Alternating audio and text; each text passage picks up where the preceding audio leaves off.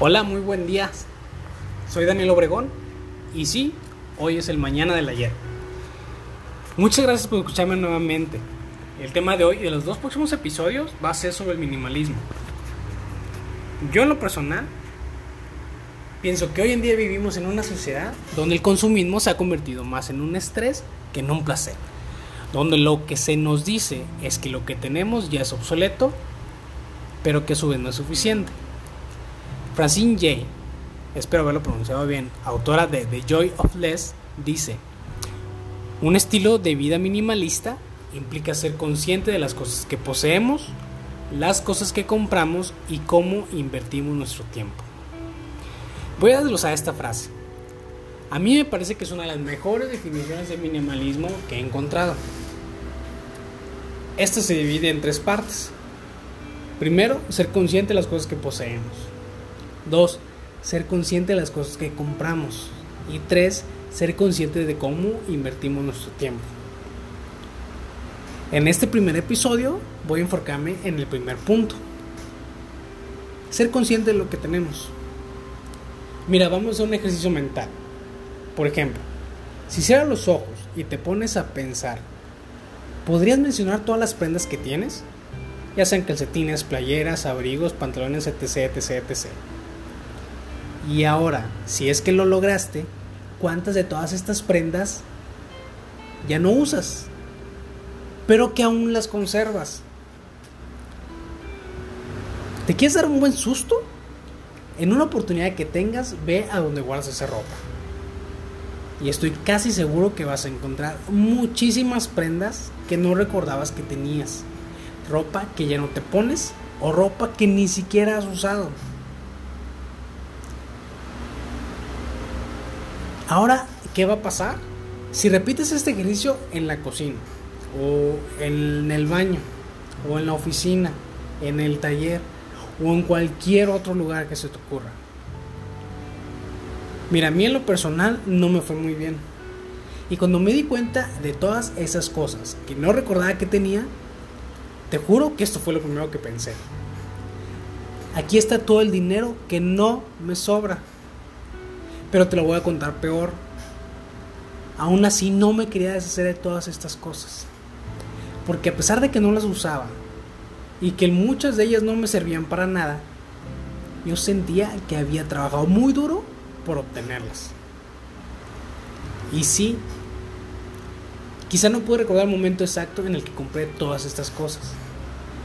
Pero en las que sí, yo recordé la ilusión que tenía por comprarlas. Recordaba cuánto las quería.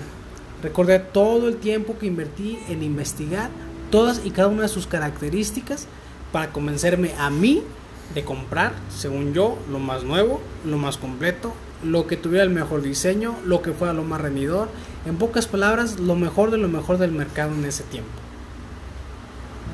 Y por un tiempo, eh, por más tonto que te suene, eso me hizo sentir mejor. Inclusive recuerdo que hasta un poco presumido. Pero todo esto duraba hasta que en unos pocos meses salía el nuevo modelo. Y pensaba, pues mejor me hubiera esperado a este, que ahora es lo más nuevo, que ahora es un poco mejor, que ahora tiene un mejor diseño, ligeramente más rendidor y que ahora es lo mejor de lo mejor. Y este ciclo se repetía en muchos tipos de objetos que ya no usaba o simplemente ya no quería tanto como al principio. Empezaba a descuidar estos objetos, ya fuera en celular, ya fuera herramientas, yo no lo limpiaba tan seguido, ya no sentía ese placer al tenerlo en las manos, porque ya había algo que lo había sustituido. Y como te dije al principio, el mundo te dice que no es suficiente. Y queremos lo más nuevo. Queremos lo que el mercado dice que es lo mejor para nosotros. Bien, así es que como yo entiendo este primer punto. Ser consciente de las cosas que poseemos. Una vez que nos damos cuenta de estas cosas, quizá podemos clasificarlas de una mejor manera. Aquello que necesitamos y aquello que queremos. Aquello que necesitamos, obviamente estamos hablando de ropa, alimentación, un techo, etc. Y ahora de estas cosas que necesitamos, realmente qué cantidad necesito de cada una. ¿Cuántas playas necesito? ¿Cuántos pantalones ocupo? ¿Cuántos calcetines? ¿Cuánta ropa interior?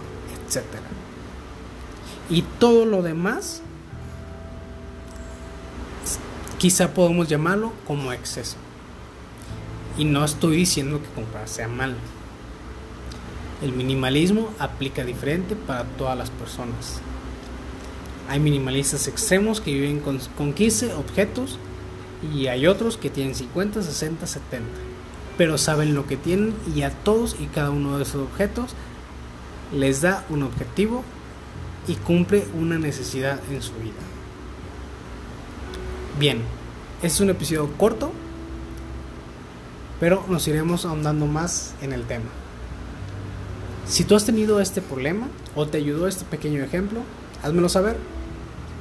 Muchas gracias y, es, y próximamente estaremos viendo ser consciente de las cosas que compramos en el siguiente episodio. Muchísimas gracias.